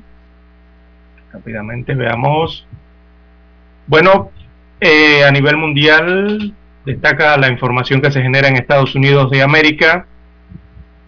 El presidente de los Estados Unidos de América acaba de declarar desastre mayor en Tennessee tras las inundaciones que se registran en ese país, eh, precisamente en ese estado, ¿no? que fue azotado por fuertes lluvias e inundaciones que han causado al menos, ya han causado 21 eh, muertos y cuantiosos daños materiales en este estado. Así que la Casa Blanca informa a través de este comunicado que la medida permite destinar fondos federales para complementar los esfuerzos estatales y lograr la recuperación de las zonas afectadas eh, en, en Tennessee. Realmente Waverly es la localidad de algo de más de 4.000 habitantes ubicadas a 100 kilómetros del este de Nashville, de la capital de Tennessee, una de las más afectadas eh, en las viviendas y también en el tema perdón, de los vehículos. Así que estas fuertes inundaciones eh, provocan entonces o llevan al gobierno estadounidense a declarar desastre mayor en Tennessee producto de estas inundaciones. Allí mismo en los Estados Unidos de América, don Juan de Dios, bueno, eh, hacia el área oeste de este país hay un gran incendio en California y ese incendio ya ha destruido 350 edificios y amenaza a otras 17 mil viviendas en California, esto al oeste del país. hasta ahora los bomberos, perdón, no han podido o no, han sido capaces de superar eh, el 5% de contención del fuego que empezó el pasado 14, 14 de agosto por causas que todavía se desconocen. Así que esta cantidad de edificios es lo que ha sido afectado por este incendio. Las condiciones no meteorológicas en este caso no mejoran para el oeste y eh, están ayudando eh, a, que las llamas se tomen vida, ¿no? Eh, este fuego ha sido bautizado por las autoridades como el fuego Caldor, este que se está registrando en California, en las zonas secas de Sacramento de California, ¿no? Pero hay otro fuego también en los Estados Unidos que se llama Dixie. Ese otro incendio está afectando, que afecta también a California. Eh, es el segundo más grande en la historia de ese estado. Eh, lleva ardiendo más de un mes ese fuego denominado Dixie, al constante esfuerzo entonces de casi 6.200 bomberos desplegados en la zona para tratar de contener eh, perdón, este fuego principal y ahora se suma el otro fuego denominado Caldor, que también está afectando California. Bueno, así está la situación en los Estados Unidos de América. Don Juan de Dios, tiene algo de Afganistán. Bueno, Estados Unidos reafirmó ayer su objetivo de completar la evacuación de los ciudadanos de Afganistán antes del 31 de agosto, conforme al acuerdo con los talibanes a pesar de los pedidos de los aliados para prorrogar las operaciones en el aeropuerto de Kabul. Como ya ha dicho el presidente, creemos que tenemos tiempo de aquí al 31 para evacuar a todos los estadounidenses que lo deseen, dijo Jake Sullivan, asesor de seguridad nacional del mandatario Joe Biden. Mientras Madrid y Washington alcanzaron un acuerdo para recibir en las bases militares de Morón y Rota a un máximo de 4.000 afganos y por un periodo de 15 días, dijo la ministra de Defensa Margarita Robles, en la base aérea de Torrejón en Ardós, al noreste de Madrid, tras recibir al vuelo. Las bases militares de Rota y Morón están en Andalucía y son de uso conjunto hispano-estadounidense, César. Así es, don de Dios. Conversaciones telefónicas que mantuvieron el sábado Biden y el presidente del gobierno español, Pedro Sánchez. Robles habló tras recibir a los afganos que llegaron en el quinto vuelo español de evacuación de Kabul. En el avión de la tarde llegaron un total de 260 personas, informó el Ministerio de Defensa. Bueno, don Juan de Dios, eh, el, presidente, el el líder eh, británico Boris Johnson eh, va a pedir, va a pedir al presidente de los Estados Unidos de América, Joe Biden, aplazar la retirada de Afganistán. Eh, lo va a pedir en una reunión virtual del, G, del G7 próximamente, que se extienda más allá el periodo entonces para la retirada, don Juan de Dios, y esto inmediatamente le respostaron los talibanes, tanto a los Estados Unidos como a el Reino Unido. Los talibanes les advirtieron que habrá una reacción si se retrasa esa retirada posterior al 31 de agosto. Este grupo eh, dijo que eso es la línea roja y que significa que están extendiendo la ocupación cuando no hay necesidad de ello, según dijeron los talibanes, don Juan de Dios y que si la retirada entonces se prolonga más, habrán reacciones según los talibanes. Y don Juan de Dios habrá consecuencias, según ellos dijeron, si se prolonga entonces esa evacuación de Afganistán. O sea que hay un acuerdo. ¿Cuáles serán las consecuencias? Esa es la gran pregunta, pero hay un acuerdo hasta el 31. Exacto, ellos mantienen un acuerdo inicial hasta el 31, ¿no? Un acuerdo que se negoció desde el presidente Donald Trump y que hizo efectivo entonces el presidente Joe Biden para esa retirada. O sea, ese eh, acuerdo implica que el 31 Estados Unidos le tiene que entregar su aeropuerto. Exactamente, retirarse, ¿no? Y partir eh, con su último soldado de ahí. Sí, el problema está entonces con el problema de las caóticas evacuaciones desde la ciudad hacia el aeropuerto. Parece que eso ha retrasado todo, ¿no? Eh, y ahí está la problemática. Por eso desde Europa solicitarán entonces que se mantenga o se extienda esa presencia en Afganistán. Eh, los talibanes hablan de consecuencias, hablan de consecuencias. Y si ellos están hablando de esto, don Juan de Dios, es porque recordemos que los talibanes en la toma entonces de Afganistán, provincia por provincia, lograron obtener todo el equipamiento que tenía el ejército afgano. Ese equipamiento del ejército afgano fue donado, fue entregado entonces por la comunidad internacional, principalmente los Estados Unidos de guerra, eh, de América, perdón. Y ahora lo que tiene Afganistán o los talibanes es un enorme arsenal de guerra. Ellos tienen más de 2.000 vehículos blindados, de estos Homer o Humvees como le llaman, tienen 40 aeronaves, entre las que podrían figurar eh, helicópteros Black Hawk U-60, tienen helicópteros de ataques norteamericanos y tienen incluso hasta drones militares eh, con gafas de visión nocturna. Así que todo eso está en manos de los talibanes y eh, cuando hablan de consecuencias, don Juan de Dios, no queremos pensar de que puedan lanzar un ataque eh, a el aeropuerto posterior al 31. Bueno, si se, eso sería catastrófico. Exacto. Porque digo, wow, no sé ni qué pensar si eso ocurriese, que lanzase un ataque al aeropuerto. Sí, y el detalle es que saben manejar este armamento, don Juan de Dios. Bueno, eh, de, eso, no estoy seguro. ¿ah? ¿eh? por allí, no, no, sí, saben manejarlo. Hay videos eh, desde Afganistán, desde la prensa independiente, en el que se observa eh, cómo los talibanes pasean en los helicópteros. En los helicópteros, Black Hawk. Y cómo manejan los zombies y todo esto, don Juan de Dios. Mm. Así que, al parecer, saben utilizar el armamento sofisticado que tenía eh, el ejército Afganistán, de Afganistán y que le fue quitado, ¿no? Esta es la hora. 7 AM. 7 horas. Omega Estéreo, 40 años con usted en todo momento. El satélite indica que es momento de nuestra conexión. Desde Washington, vía satélite. Y para Omega Estéreo de Panamá, buenos días, América. Buenos días, América. Vía satélite. Desde Washington. Desde Washington les informa Henry Llanos. En Tennessee más de 20 personas perdieron la vida por inundaciones mientras por la costa este del país pasa la depresión tropical Henry con fuertes lluvias.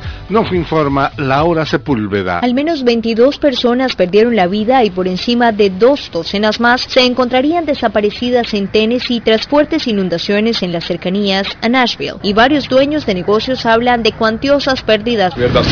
Teníamos unos dos metros de agua dentro del restaurante, todo el equipo, todo ha sido destruido, volcado lavado. Tenemos cosas de otros negocios que llegan a nuestro local por las ventanas rotas, pero está totalmente destruido. No hay nada que se pueda salvar. Laura Sepúlveda, Voz de América, Nueva York. La vicepresidenta de Estados Unidos, Kamala Harris, habló de lo que llamó la visión de una región del Indo-Pacífico libre y abierta durante su visita a Singapur al comienzo de un breve viaje al sudeste asiático. En declaraciones a la prensa, Junto con el primer ministro de Singapur, Lee Hsien Loong, Harris destacó el compromiso de Estados Unidos con la región. La razón por la que estoy aquí es porque Estados Unidos es un líder mundial y nos tomamos ese papel muy en serio, dijo la vicepresidente. Persiste la ausencia de información respecto al proceso de vacunación contra el COVID-19 en Venezuela. Desde Caracas nos informa Carolina Alcalde. La Organización Médicos Unidos de Venezuela denunció que vacunas de Sinopharm han estado llegando a Venezuela y sostiene que las autoridades no lo están anunciando. Jaime Lorenzo, director de la organización que reúne a trabajadores sanitarios, dijo a La Voz de América que la poca información que existe se conoce gracias a periodistas y organizaciones. Evidencian totalmente que el, el número de dosis anunciadas que han sido recibidas en Venezuela es mucho menor que el número de dosis colocadas. Y todo esto es en función de la vacuna china. Carolina Alcalde, Voz de América, Caracas. El ejército estadounidense reportó el lunes su mayor cifra de vuelos de evacuación de Afganistán hasta el momento. Sin embargo, persisten los actos de violencia que han impedido que muchas de las personas que buscan salir del país logren llegar al aeropuerto y el talibán dejó entrever que pronto podría dejar de cooperar con las labores de evacuación. 28 vuelos de las Fuerzas Armadas estadounidenses sacaron del país a 10.400 personas, según informó un funcionario de la Casa Blanca. El vocero principal del Pentágono, John Kirby, dijo que el incremento en la velocidad de evacuación se debió en parte a la coordinación con comandantes del Talibán. La desesperación de los habitantes en Haití frente a la lentitud de la legada de ayuda por el terremoto y las inundaciones provocan actos de violencia. Nos informa Héctor Contreras. La cifra de muertos por el sismo de magnitud 7,2 que sacudió Haití la semana pasada sobrepasó los 2.000 y aún hay 344 personas desaparecidas según los últimos informes de la Agencia de Protección Civil emitidas el domingo. La última cantidad reportada era de 2.189 y la propia agencia publicó a través de la plataforma de Twitter que más de 12.000 personas resultaron heridas y casi 53.000 viviendas quedaron destruidas luego del sismo del 14 de agosto. Héctor Contreras, Voz de América, Washington. En Guatemala surgen reacciones de rechazo por la deportación de centroamericanos hacia puntos fronterizos lejanos. Nos informa Eugenia Sagastume. Diversas reacciones de rechazo surgen en el país ante la expulsión de migrantes centroamericanos en la frontera entre México y Guatemala, exactamente en los puntos El Ceibo y El Carmen. La Casa del Migrante pide acciones inmediatas a los gobiernos involucrados y su director, Mauro Berceletti, expresa. Exigimos a los estados involucrados a que cumplan con las obligaciones adquiridas en los tratados y convenios internacionales en materia de migración, asilo y refugio. Eugenia Sagastume, Voz de América, Guatemala. Desde Washington vía satélite y para Omega Estéreo de Panamá hemos presentado Buenos Días América. Buenos días, América. Desde Washington. La mejor franja informativa matutina está en los 107.3 FM de Omega Estéreo. 5.30 AM.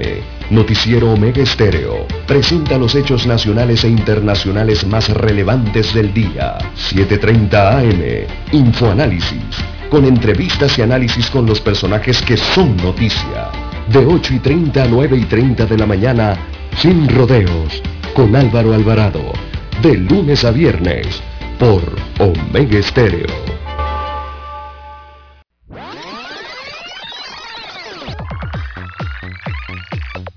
Omega Stereo tiene una nueva app. Descárgala en Play Store y App Store totalmente gratis. Escucha Omega Stereo las 24 horas donde estés con nuestra aplicación 100% renovada.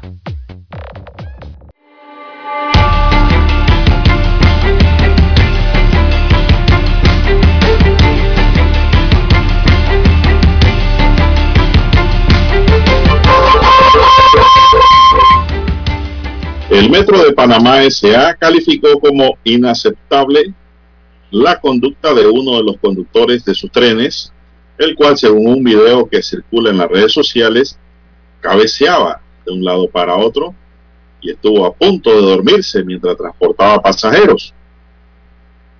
En un comunicado, el Metro de Panamá S.A. informó que en referencia al video que circuló en redes sociales, la situación fue detectada por su sistema de circuito cerrado de videovigilancia instalado dentro de los trenes. Ya ellos se habían dado cuenta también, Lara. Comunicamos que este tipo de conducta en nuestros colaboradores es inaceptable, por lo que el metro está tomando las acciones pertinentes, según lo establece el reglamento interno de trabajo de la empresa, informó en el comunicado. El metro recordó además que los trenes cuentan con un sistema de conducción altamente automatizado, lo que según la entidad permite monitorear y controlar la operación desde el centro de control, ubicado en patios y talleres de Albrook, garantizando todos los niveles de seguridad a nuestros usuarios durante la operación. La empresa agradeció los reportes compartidos por la ciudadanía, ya que aseguran que le dan oportunidad de mejorar en la operación y les permite continuar trabajando para seguir brindando un servicio de calidad, Clara. ¿Y qué le pasó al conductor? Es la gran pregunta, ¿no? ¿Qué le pasó Eso, al maquinista, don Juan de Dios? Allí, bueno, uno le dice maquinista, pero ahora con tanta tecnología, estos trenes, eso es un conductor realmente. Y el descanso, don Juan de Dios, no sé qué le habrá ocurrido, pero, pero, eh, el descanso es importante para un conductor eh, de cualquier tipo de vehículo, sea de, de calle o, o en este caso el conductor de una de un tren ¿no? Eh, eléctrico como es este metro eh, de Panamá. Eh, don Juan de Dios. eh, Bueno, lo que ha hay- querido hay- decir el metro hay que guardar energías para conducir. lo que ha querido decir el metro es a la, a la- a la población es que no se asuste, porque aunque ese conductor se desmayara o se durmiera, ellos desde el centro de control en el patio en Albrook pueden controlar el tren. Sí, la tecnología, ¿no? Ellos pueden parar el tren en cada parada y llegar a su destino final, pero siempre hay un conductor, ¿no? Hay un- una persona que es la encargada de ir vigilando dentro de, del aparato eh, su funcionamiento. ¿Qué le pasó? No sé. Por ahí Salud laboral allí tendrá que explicar. Sí, por qué se estaba durmiendo. Sí. La verdad es que ese es un trabajo sabroso, Lara. Muchos quisieran tenerlo. Y es un Bueno, trabajo allí, de- encapsulado de- de- allí, pero No, y es un trabajo de, de prestigio, Lara. César Lara, ¿dónde, ¿dónde usted trabaja? Bueno, yo soy el operador de uno de los aparatos del metro. Oiga, qué bien, ¿no? usted es un piloto. Pero no sé, los muchachos hoy en día como que no cuidan su trabajo, yo no sé qué pasa, salvo que tenga una excusa válida. Este joven que ya en redes sociales apareció y ya empezaron a decir cosas que, bueno, yo no voy a repetir porque realmente no. Sí. no hay pruebas. Sí, ¿no? salud laboral allí tendrá que, seguramente salud laboral del, del Metro de Panamá tomará cartas en el asunto, ¿no? Para determinar qué realmente lo pasó a este operador. Digo, muchas cosas pueden ocurrir con el sueño cuando afecta el tema del trabajo, ¿no? Eh, puede ser falta de descanso, no sé, algún medicamento, eh, no sé, tantas cosas que pueden ocurrir cuando a uno le da sueño en medio del trabajo, ¿no? Bueno, lo, lo, lo cierto es que cada operador tiene que estar despierto, chispa, Sí, exacto. cada momento y bueno, yo le recomiendo al metro ponerle ahí al operador un termito de café, Lara, Así es, hay para que que, se mantengan despiertos. Sí, una recomendación panameña. Y es importante con el tema del sueño que los periodos de sueño que uno tiene, don Juan de Dios. El sueño tiene que ser continuo para poder descansar, si no usted no Ocho horas mínimo. Exacto, eso de que usted se para a las 12, de repente a las 2, 3 de la mañana abre los ojos y de nuevo a las 4, y- eso no es eso no es un sueño reparador. Ahí usted tiene un problema de salud ya. Así que hay, hay que prestarle atención también al sueño, eso es importante para uno, ¿no? Y que no haya esas interrupciones. Eh, y el sueño debe ser eh, lo suficientemente profundo para precisamente eso, que sea reparador. Hay gente que Bueno. se- duerme con un ojo abierto y el otro cerrado toda la noche. Estos operadores son, son personas jóvenes, Lara. Sí, son varios, muchos jóvenes, ¿no? Y mujeres. la- eh, eh, ah, lo importante también con el metro de Panamá es que, y con el Metrobús también, el, el sistema de transporte, es que hay muchas féminas también eh, desarrollando estas labores, don Juan de Dios, que eso es importante. También eh, tener maquinistas eh, o operadoras, como le llaman ellos, féminas, ¿no? Al frente Claro. de, de, esta, de, esta, de estos trenes y de estos autobuses. Bueno, todos estos operadores, Lara, del metro y del metrobús deben hacer como hacen en la ACP, ¿no? Antidoping repentino, sorpresivo. Y eso es bueno. Porque ahí le encuentran hasta alcohol al operador en caso tal. Por eso es que los operarios, Lara, los pilotos del canal, esa gente se cuidan, cuidan su trabajo. Esa gente usted no los encuentra trasnochando por allí o, sí, y, y el o tomando licor un día anterior a, a ir a pasar los barcos. No, no, no. y, y son muy exigentes como El que, trabajadores ahí- y- que el que la hace la paga. sí y ellos personalmente profesionalmente son muy exigentes y los sindicatos también son muy exigentes en el tema de el descanso que deben tener ese tipo de profesiones no Eh, el cuidado que tienen en, en descansar en separar los turnos en tener ese periodo para que para poder operar de mejor manera. Así es, don Juan de Dios. Bueno,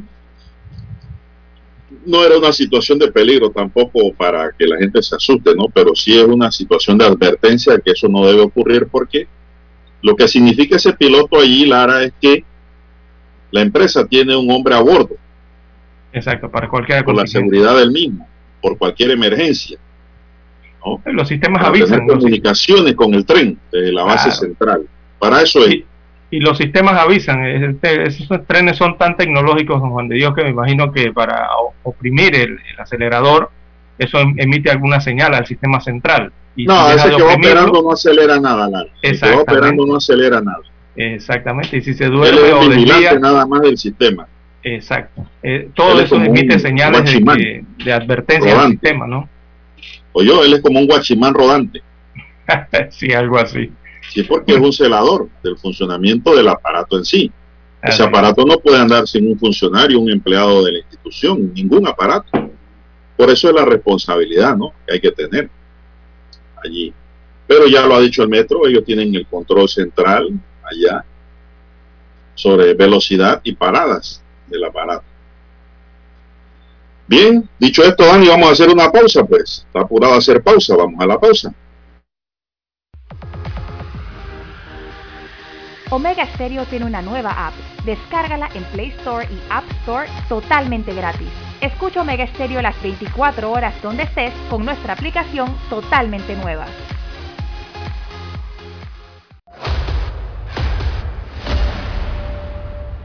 Desde los estudios de Omega Estéreo, establecemos contacto vía satélite con la voz de América. Desde Washington, presentamos el reportaje internacional.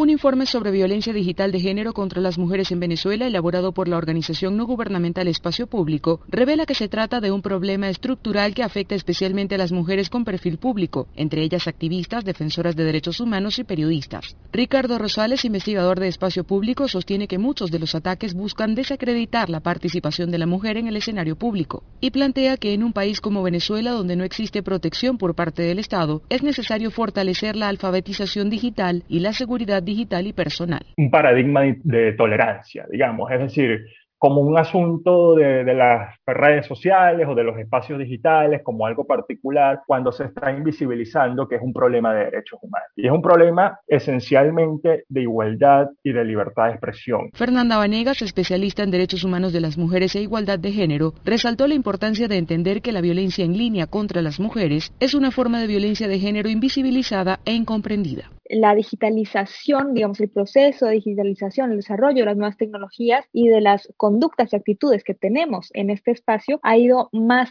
rápido que lo que los sistemas legales o penales o las prácticas de protección y de prevención en materia de derechos humanos han ido. Y ahí hay un desfase, hay un desfase entre esta rapidez El informe sugiere al Estado venezolano implementar sus obligaciones positivas en materia de igualdad y libertad de expresión en relación con la violencia digital mediante acciones integrales de prevención y formación para educar y promover el respeto a la diversidad. Carolina Alcalde, Voz de América, Caracas. Escucharon vía satélite desde Washington el reportaje internacional. Para anunciarse en Omega Estéreo, marque el 269-2237. Con mucho gusto le brindaremos una atención profesional y personalizada. Su publicidad en Omega Estéreo. La escucharán de costa a costa y frontera a frontera. Contáctenos 269-2237. Gracias. Problemas de tierra, accidentes graves, reclamos a aseguradoras, incumplimientos de contratos, reclamos de herencias, todo asunto civil y penal, consulte al 6614-1445. Ahora contamos con el servicio de asesoría, confección de pliegos de cargos, impugnación y defensa en materia de contrataciones públicas. 6614-1445. Licenciados Juan de Dios Hernández Sanjur y Belkis Hernández Díaz. 7.30 AM. Infoanálisis. Con entrevistas y análisis con los personajes que son noticia. La mejor franja informativa matutina está en los 107.3 FM de Omega Estéreo, cadena nacional.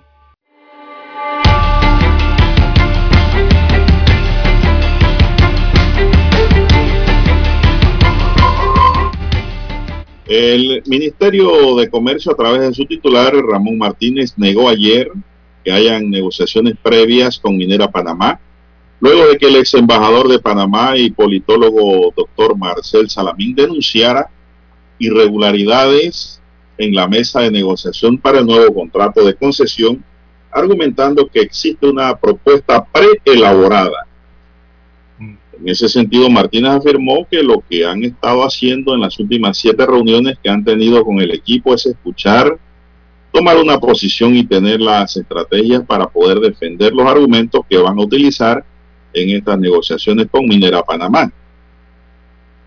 Sin ánimo de menospreciar, dice, no creo que sea oportuno haber hecho esas declaraciones que además son completamente falsas en alguna de las aseveraciones que hace, como por ejemplo que hay algún acuerdo, el equipo negociador se mantiene unido, comprometido y buscando la mejor estrategia para poder sentarnos en la mesa de negociación con una multinacional como First Quantum y lograr para los panameños y panameñas los mejores beneficios que podemos encontrar en este nuevo contrato que vamos a tener con Minera Panamá, sostuvo a Televisora Nacional el ministro Martínez.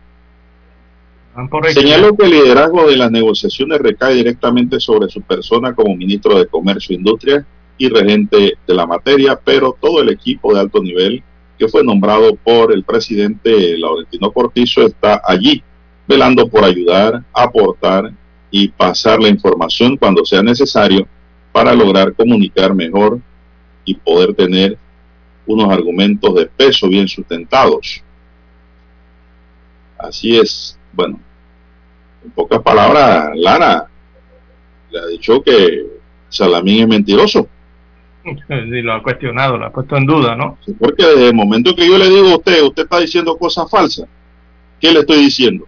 Exactamente, pero en otras palabras. Claro, en, en palabras diplomáticas, palabras bellas, preciosas, ¿no? Que significan lo mismo. Exactamente. Pero el problema es que Salamín dijo que no va a hablar más. Y recordemos que el que cayó otorga. Así es. El que cayó otorga.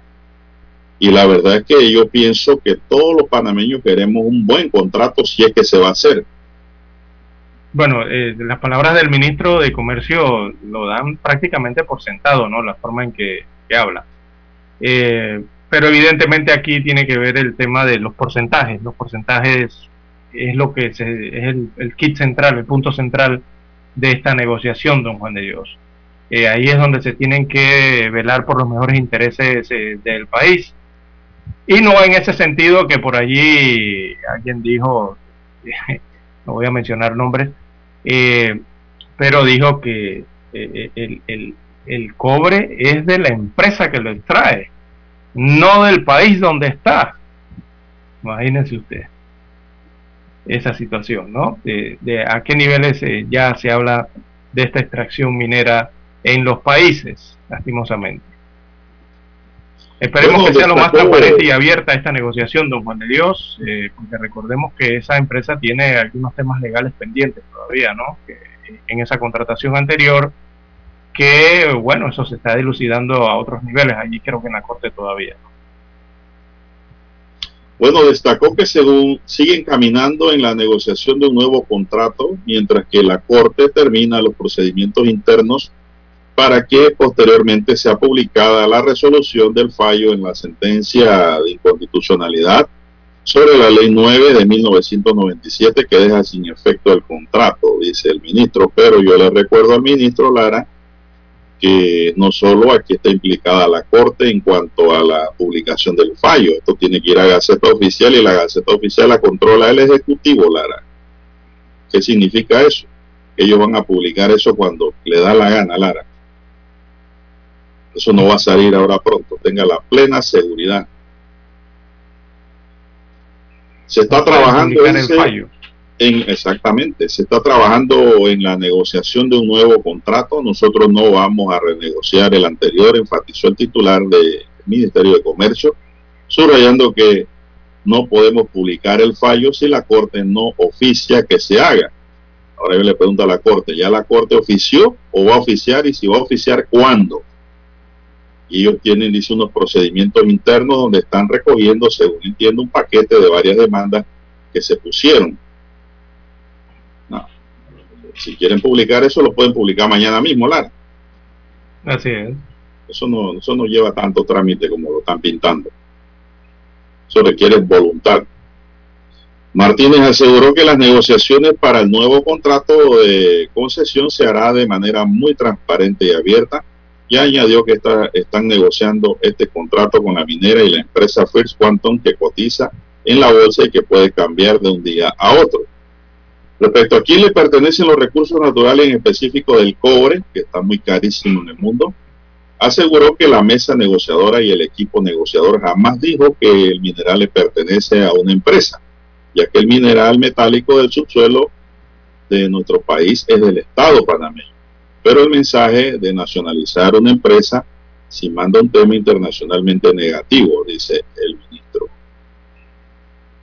Bueno, es un tema, Lara, complejo, que está, profundo. apasionante. Exacto. Porque ahí se involucran Se muchas cosas. bienes El del tema de las regalías. viene, viene de todos los panameños. Sí.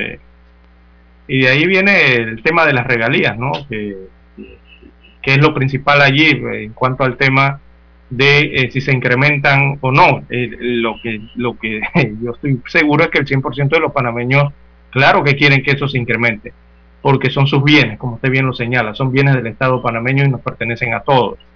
Eh, por el porcentaje que actualmente tienen, está por creo que cercano al 2% de regalías o lo que entrega la empresa al, al Estado, ¿no? El 2% de lo que de lo que genera. Eh, y eso se está hablando entonces de poder aumentarlo a través de las leyes a un 5%, que para muchos un 5% todavía es muy poco, don Juan de Dios. Sí, sí, sí, sí, sí. Muy poco. Yo leí que Salamín quería 49 y 49. Ajá, pares, ¿no? 49 para el Estado, 49 para la empresa y un 2% para los trabajadores de la mina. Eso. Algo eso- parecido así como se acuerdan las telecomunicaciones. Sí, así es. Así es porque, digo, es una posición patriótica. La posición de Salamín, cuando quiere lo mejor, ¿no? Para el Estado. Y lo mejor ayer era 49, que sabemos que no, no se lo van a dar, Lara. Sí, un poco alto, Pero hay que partir de un número. Claro. Parte de 49 hacia abajo, entonces. Eh, un en límite inferior que lo vas a definir con tu equipo de trabajo. Así se dan las negociaciones. En Latinoamérica esos porcentajes varían, ¿no? Eh, hemos visto en países que como Panamá que está muy bajo, 1 o 2%, pero hay otros países en Sudamérica y en el norte, México, por ejemplo, Chile, hacia Perú, eh, porcentajes que varían entre el 10, 20, 30, 30, creo que he visto hasta el 37% de regalías, eh, producto de concesiones mineras, don Juan de Dios, eh, de, de- de metales, Bueno. ¿no? De metales en este caso. Lo que sí están Lara pendiente y tal vez hasta un tanto molesto son los poloneses. Porque dicen que este mineral básicamente está en la tierra de Colón. Sí, es que la mina está sobre la circunscripción de la provincia de Colón. Y así lo expresó ayer el diputado Nelson Jackson, que están vigilantes del tema y que van a provocar la participación ciudadana del polonense para reclamar participación también. Me parece justo. Así Dicen es, Lara que es que los impuestos y todo lo pagan para allá. Bueno, aunque ahí hay que ver también el tema de las exoneraciones, porque estas minas también tienen gran cantidad de exoneraciones y créditos fiscales. Quizás al final no, no llegan tantos recursos al municipio de Donoso. Yo creo que hay una cosa que negocia Lara y que nadie le presta atención y es la siguiente. La mano de obra. Traiga mano de obra técnica que no hay aquí. Pero si aquí hay mano de obra, contraten a los panameños. Que no vengan esos equipos grandes de extranjeros de Sudamérica. Dicen, ah, no, porque ellos saben usar la pala allá.